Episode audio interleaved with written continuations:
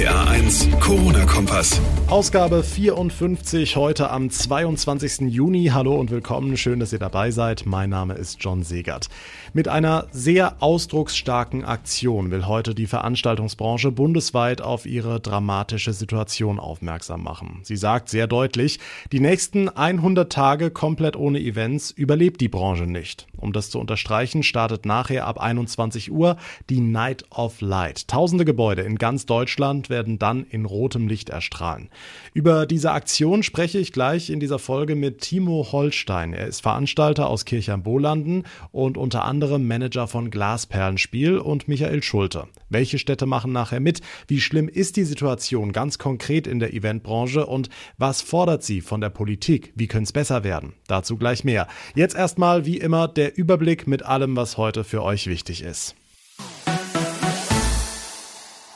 Also diese Zahl muss man sich wirklich mal vor Augen halten. Über 1300 Beschäftigte des Fleischproduzenten Tönnies sind positiv auf Corona getestet worden. 1300 und mehr. Also in einem Unternehmen gibt so viele Infizierte wie bei uns in den Landkreisen Mainz-Bingen, Kusel, Südwestpfalz, Trier-Saarburg und dem Westerwaldkreis zusammen. Eine unglaubliche Zahl bei Tönnies, die auch den umliegenden Landkreis Gütersloh komplett lahmlegt.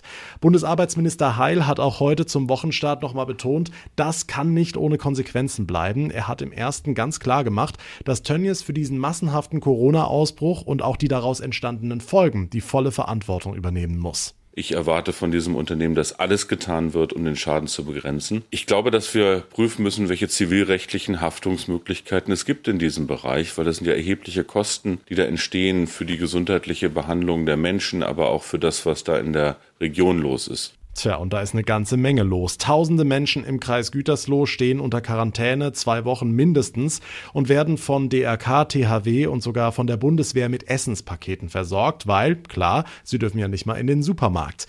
Minister Heil hat außerdem scharfe Maßnahmen angekündigt, um die Missstände in der Fleischindustrie ein für alle Mal zu beseitigen. Dafür soll es in nächster Zeit Schwerpunktrazzien geben, so Heil, denn mit der Ausbeutung von Menschen müsse endlich Schluss sein. Experten sind übrigens der Auffassung, dass der Fall Tönnies auch ganz große Auswirkungen auf unseren Fleischkonsum haben wird. Der Ernährungspsychologe Professor Christoph Klotter rechnet zum Beispiel damit, dass dadurch mehr Menschen Vegetarier werden. Wenn wir dann Fleisch essen, werden wir darauf achten, wie die Tiere gehalten werden, wie sie geschlachtet werden. Ich denke, das ist ein Signal zu sagen, bei Tönnies, so wird es nicht weitergehen, so kann es nicht weitergehen. Und da wird auch ganz breit in der Bevölkerung ein Umdenken stattfinden. Ja, und dieses Umdenken wäre meiner Meinung nach auch extrem wichtig. Man muss ja nicht auf Fleisch verzichten, sagt Klotter. Aber was dann? Mehr fürs Fleisch bezahlen? Dass Fleisch nur teurer wird, reicht nicht aus, sondern die Produktionsbedingungen müssen besser werden und die Sojaanbaufläche von Kraftfutter in Südamerika ist größer als Deutschland, Frankreich zusammen. Das heißt, wir müssen auch sozusagen schauen, wenn wir Fleisch essen, weniger Fleisch essen, damit wir sozusagen die ökologische Dimension auch nicht ausgrenzen. Wie machen wir es dann konkret? Also was ist die Empfehlung? Na, ich soll als Verbraucher darauf achten, dass ich nicht irgendwie nebenbei, neben dem Computer, neben dem Fernseher irgendwas esse, sondern dass ich mehr Zeit aufs Einkaufen, Zubereiten verwende und das Essen zu einem feierlichen Akt mache. Dass wir uns alle daran erfreuen und nicht nur körperlich satt werden, sondern auch psychisch und das Essen feiern. Sagt der Ernährungspsychologe Professor Christoph Klotter und damit können wir heute schon beim Abendessen anfangen. Kalendarisch sind wir seit dem Wochenende im Sommer angelangt. Wettertechnisch wird es in den nächsten Tagen auch perfekt. Viele brechen auf, entspannen im Freibad, genießen ihre Feierabende mit Freunden im Biergarten. Geht ja alles wieder mehr und mehr. Was aber fehlt, was nicht geht, ist der Besuch auf den unzähligen schönen Festen, Konzerten oder anderen Events, die wir hier in der Region ja zuhauf haben. Sämtliche Großveranstaltungen bis Ende Oktober sind verboten. Für uns Besucher wahnsinnig schade, klar.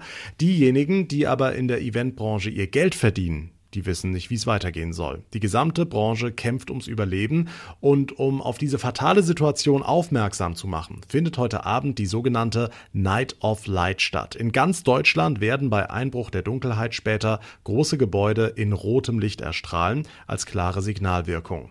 Timo Holstein ist Veranstalter aus Kirchheim-Bolanden und Manager unter anderem von Glasperlenspiel. Timo, mal ganz allgemein, wie dramatisch ist die Situation in der Eventbranche?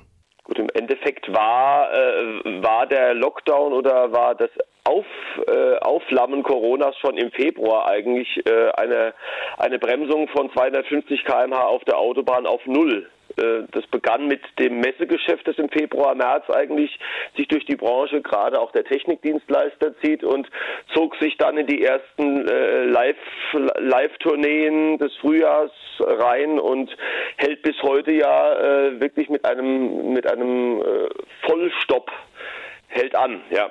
Okay, kannst du das mal ganz konkret machen, also was das vielleicht in Zahlen bedeutet? Ich kann, ich kann von meinem eigenen Unternehmen sprechen. Ich habe in diesem Sommer nicht eine einzige Vermietung von einer Licht- und Tonanlage für Privat- oder Firmengeschäft regional. Ja. Ich musste für die von mir betreuten Bands Glasperlenspiel und Michael Schulte 65 Open Airs in Deutschland, Österreich, Schweiz absagen oder habe sie abgesagt bekommen oder auf 2021 verlegt bekommen. Und es findet, äh, wie wir alle wissen, auch kein äh, kommunales Fest statt, kein besseres Stadtfest, kein Weinfest. Äh, also das kulturelle Leben oder das Veranstaltungsleben liegt komplett brach. Wie könnte die Situation denn entschärft werden? Also was fordert ihr von der Politik? Die erste Forderung ist, dass äh, Schluss sein muss mit dem föderalen Flickenteppich der diversen Hilfsprogramme. Wir haben ein extremes Ungleichgewicht äh, zwischen den einzelnen Bundesländern. Es kann also sein, dass der vom Bund viel zitierte Solo-Selbstständige in Baden-Württemberg äh, Fördergelder erhalten hat und für den identischen Job, sei es Lichttechniker, Tontechniker, Messebauer äh, in Selbstständigkeit oder eben Berufsmusiker, bekommt er auf der rheinland-pfälzischen Seite in Landau kein Geld. Hier wird ihm zu, zu Hartz IV respektive der Grundsicherung geraten. Äh, damit muss Schluss sein und im Endeffekt haben wir de facto eine wie auch immer geartetes äh, Berufsverbot. Also wir dürfen nicht und wir reden davon, dass sich das bis 21 ziehen wird. Ähm, niemand äh, gibt die Vision, ähm, wann wir wieder vollumfänglich veranstalten dürfen. Es hilft eben nicht, mit der Hälfte der Kapazität eine Halle aufzuschließen. Das ist wirtschaftlich einfach nicht sinnvoll. Ja?